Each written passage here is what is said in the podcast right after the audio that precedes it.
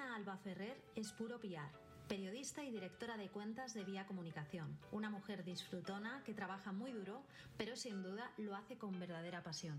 Hemos tenido la oportunidad de preguntarle cómo es su día a día y cómo ve actualmente el sector de la moda. Elena, mil gracias por dedicarnos un ratito en tu apretada agenda y por ese amor incondicional por hacer el trabajo bien hecho. Te deseamos lo mejor en tu presente y en todo lo bueno que está por llegar. Las personas como tú merecen solo cosas increíbles. Nos quedamos con un muy buen sabor de boca y te invitamos a quedarte con nosotros. También me gusta que me digáis cosas. Encima que os traigo gente maravillosa. Ah, mira, ya está por aquí Elena. no me entero yo mucho de esto. Creo que te he enviado la petición. Dime si es así, si no, lo intento de otra manera. Hola María, ¿qué tal? Hola Elena, ¿qué tal? Muy bien. Muy Buenas tardes, noches. ¿No? Sí, total. Después de este festivo que venía ya bien. ¿Sí, no? ¿Le has cogido con ganas? Sí, sí, sí. O sea, yo he tenido el lunes y martes, así que se ha hecho largo. Ah, después de después de una boda el fin de semana, o sea que. Sí, que he estado viendo que has estado además fuera. O sea, que maravilloso. Sí, en Alicante se casó mi amiga Paula, que es ex compañera de trabajo ahora ya, así ah, que. ¿sí? Muy bien, muy bien. Mira, todo va de, bodas, de saraos, de eventos. Eh, nada, yo siempre empiezo un poco con las entrevistas que os presentéis y me gusta de alguna manera como intentar cercarlo porque al final presentarte es complicado. De hecho, normalmente te hacen la pregunta y es como que me definan los demás, ¿no? No me gusta a mí definirme, pero bueno. Eh, sí que es verdad eso. ¿Qué sueño tenías cuando eras una niña? O sea, ¿qué soñabas con, estudiar o, qué te imaginabas que iba a ser tu, camino? ¿Qué es lo que terminaste estudiando y en lo que has terminado trabajando? Que no siempre es lo mismo. Total. Además, bueno, todas las que trabajamos en la industria de la moda como periodistas o comunicadoras, al final todas andamos un poco pluriempleadas. Entonces, como nuestros trabajos es complicado porque hacemos tantas cosas que a veces es complicado. Em, yo la verdad que me encantaría decir que siempre había soñado con dedicarme a la moda, pero no, no, no es verdad. O sea, yo es verdad que era una niña súper creativa, he crecido en un ambiente en el que toda mi familia se ha dedicado a la televisión. Ah, em, sí, o sea, tanto mi padre como mi madre y la familia de mi padre siempre han trabajado en televisión. Sí, sí, o sea, detrás de las cámaras, pero... Vale. Vale. Pero en tele, entonces sí que es verdad que una creativa, sí que la he tenido siempre muy despierta, porque siempre pues me han puesto mucho cine, yo he sido muy lectora siempre, pero sí que es verdad que cuando ya pasé el instituto y, pasé y llegó el momento de pasar a la universidad, yo sí que tenía claro que quería ser periodista, pero mi madre como periodista que es me dijo, no estudies periodismo, que hay muchos periodistas, y entonces yo no estudio periodismo de primeras, vale. estudio filología hispánica, que me encanta, que me gustó y es una carrera muy bonita, etcétera, pero al final sí que estaba vinculada con la lengua y con la comunicación y el lenguaje de alguna forma, pero al final la acabé dejando y pasándome a periodismo cuatro años más tarde. Wow.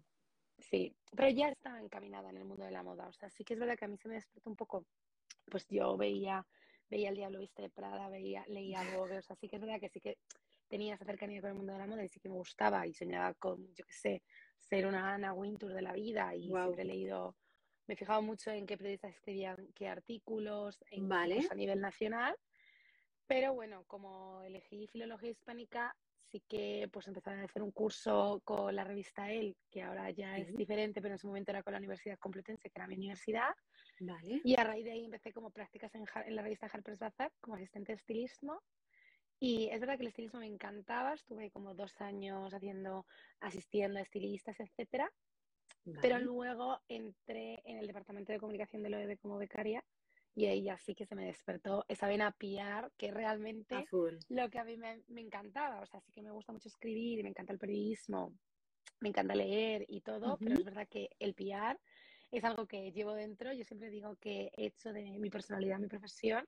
Vale enfocada a la moda, o sea, eh, yo me dedico a hacer estrategias de comunicación, soy directora de cuentas en Vía Comunicación y nos dedicamos a hacer estrategias de comunicación de todo tipo para marcas de moda, desde eh, posicionamiento en prensa, marketing de influencia, influencia producción de eventos, eh, media plans de publicidad. Pero, pero bueno, o sea que mi camino sí que he probado como muchas partes de, de la, moda, pero me quedé, pero me he quedado aquí, me he quedado en relaciones públicas, que me encanta, lo amo, no podría hacer otra cosa. Y no, es verdad, es que no sabría hacer otra cosa, que es lo peor. Mis amigas siempre me dicen, es que Elena, eres puro pillar. Y es verdad que sí que tengo como esa capacidad como de empatizar con la gente, de comunicarlo, tengo mucha pasión. Y al final en moda es verdad que es muy divertido, muy glamuroso, de cara a la galería, pues vas a eventos muy guays, tienes la oportunidad de conocer a gente muy guay. Claro. eso, pues bueno, al final es lo que engancha de la profesión. Y recientemente he coqueteado con la docencia, soy profesora del, del máster de comunicación y moda del IED, que, que, coordina Ángela Álvarez, que es directora de mi agencia. Y la verdad que me encanta la docencia, es muy guay porque me, me, ha devuelto un poco esa ilusión que cuando empiezas en el mundo de la moda y te das cuenta de que no es como Emily in Paris, nada que ver con Paris, no tiene absolutamente nada que ver y tú desde, desde tu parte lo verás que muchas veces la moda no es nada sofisticada ni nada glamurosa. Pero, pero bueno, la docencia te devuelve un poco la ilusión, es porque les ves a ellos tan ilusionados de hacer una carrera que sí que te devuelve mucho como esa ilusión que a veces perdemos ya cuando entramos en el mundo profesional. Sí, de hecho ahora cuando hablabas de eso, porque yo al final como que me dejo un poco llevar, ¿no? De lo que me vas dando. Eh, no me acuerdo qué entrevista estaba viendo el otro día. Em, ay, ¿cómo se llama esta actriz? Ana, Ana Millán. Ana, sí. Ana Millán. Sí. Mm, y, decía que ella tenía en cuenta a los jóvenes talentos porque como no han pasado por tantas cosas, no hay tanta, digamos, como experiencia que también te hace, pues eso, estar frustrado, eh, tener ansiedad, eh, tener, mm, o sea, que a lo mejor tienes más desgana. En cambio, el joven es como que va full, ¿no? Y va eh, sin ningún tipo de barrera, sin ningún obstáculo, sin ponerse nada por delante y que le aportaba mucho y es una realidad, no hay que perder nunca ese aquel. Por eso también esta pregunta, ¿no? Un poco cuál era el sueño de, eh, de cuando eras una niña, que, es la, de verdad. Es verdad que yo o sea, soy como, vivo mucho el presente, entonces mi sueño ahora mismo sí que es ser feliz, obviamente. Hombre, ya. Pues todos queremos mejorar condiciones laborales, etcétera, pero que, o sea, un sueño es que, respecto a mi industria, que es la moda, es que podamos, pues, o sea, la moda ha pasado por una crisis muy heavy con la muerte del papel, con la digitalización, hay mucha precariedad en el sector porque, porque la hay, porque hay precariedad mm. laboral y eso no, o sea, hay que decirlo abiertamente, no pasa nada, pero, pero es verdad que precisamente yo lo que digo siempre mucho en clase es que eh, busquen la forma de que tengan prácticas en las que se les remunere algo, que crean en su talento, que no pisen el resto, que vean a la competencia como parte del mismo barco. Yo siempre digo que la gente que tiene talento no necesita pisar a nadie para demostrarlo porque ya el talento brilla. Yo tengo en la oficina niñas que acaban de empezar, que tengo, tengo pues cuatro ejecutivas junior que son completamente perfiles diferentes, que tienen muchísima pasión y está la que es un PR mucho más dinámico, que habla, que sale, que tal, y la que es una perfecta ejecutora de estrategias, etcétera. O sea, hay muchos perfiles de PR, hay muchos tipos de relaciones públicas en moda y al final lo que tenemos que hacer es unirnos todos y vencer esa precariedad de la industria desde la defensa de nuestra profesión. Claro. es algo que han conseguido las influencers. Pues las influencers al principio, al principio eran un trabajo que la gente no respetaba porque lo podía hacer cualquiera. Y es verdad que luego, luego, te pones a hablar con creadores de contenido, que sobre todo este último año he podido trabajar con, con bastantes más, de forma más cercana, y te das cuenta que hay mucho trabajo detrás también de toda esta creación de contenido. Y lo que pasa es que hemos visto, ha sido todo tan rápido que yo creo que mm, el público recibe una cantidad de estímulos que no sabe digerir, entonces no vemos las cosas muchas veces con perspectiva. Las marcas se volvieron locas con las contrataciones con influencers sin contratos muy definidos, sin presupuestos muy definidos.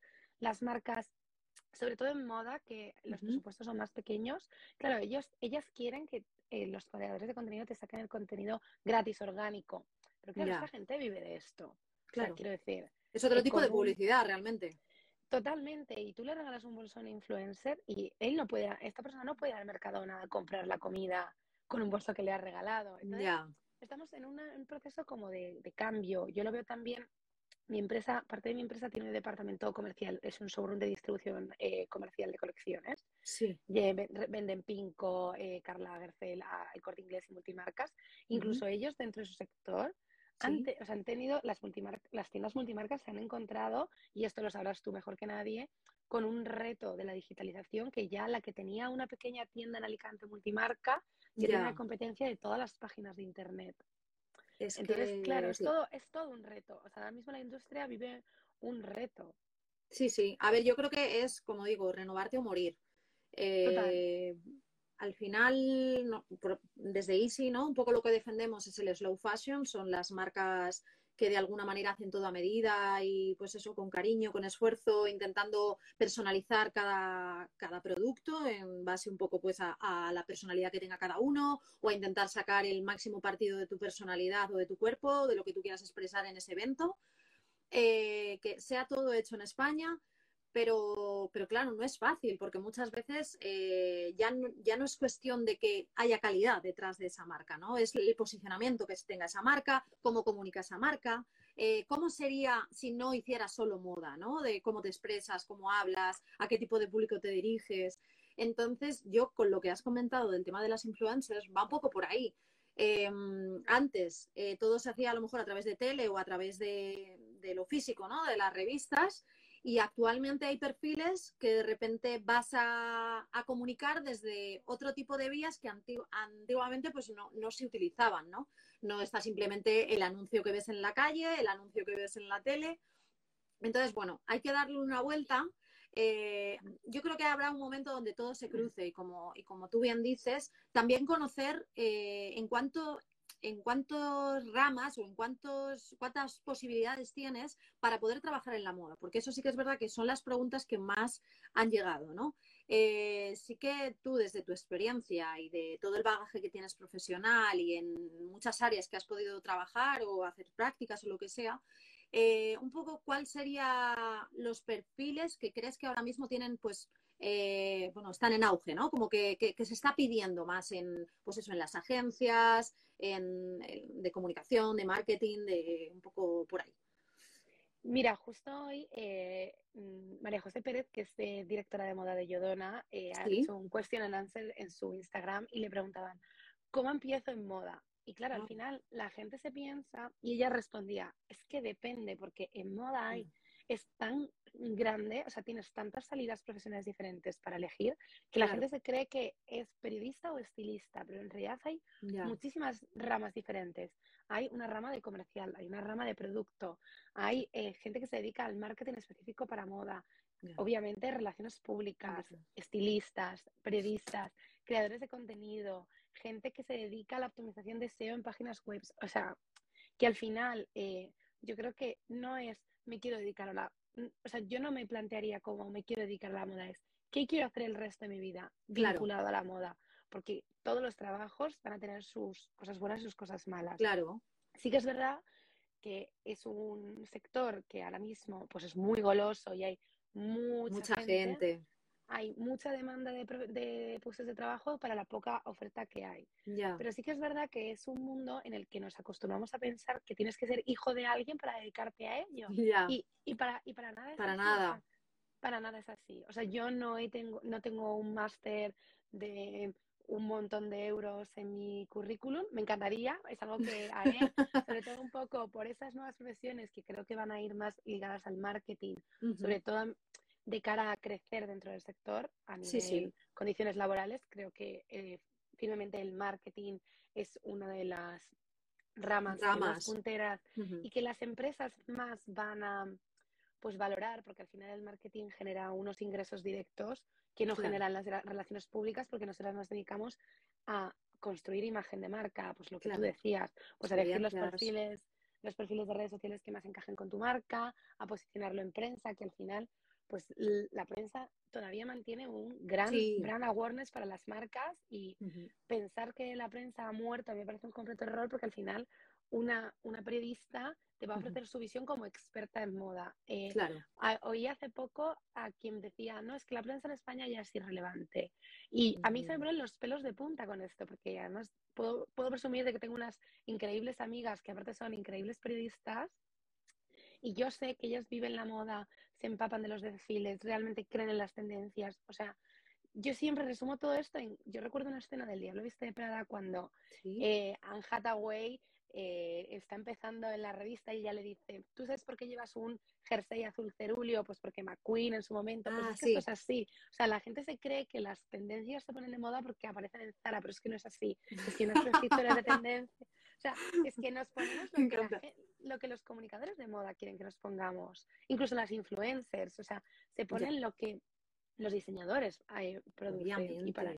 Claro, entonces, no hay que olvidar que hay una prescripción de moda que hacen las periodistas de moda que dan visibilidad a todos estos diseñadores y son también la forma en la que llegan a la calle. Claro, Pero claro. bueno, volviendo a lo que me preguntabas de qué salidas profesionales hay en, en moda, pues Sí. por ejemplo, sí que es verdad que hay que pensar más allá. O sea, no puedes pensar que vas a ser estilista y que vas a hacer portadas de Vogue. Portadas de Vogue Claro. vas a hacer, pero para Para llegar a eso- tendrás que hacer publicidades de Calcedonia, porque eso Claro. es lo que te pagan bien. Entonces, creo que a la gente que quiere empezar en moda le diría que lo mire desde una perspectiva muy real, siendo muy consciente de que es un trabajo muy creativo, muy, muy dinámico, Dinámico.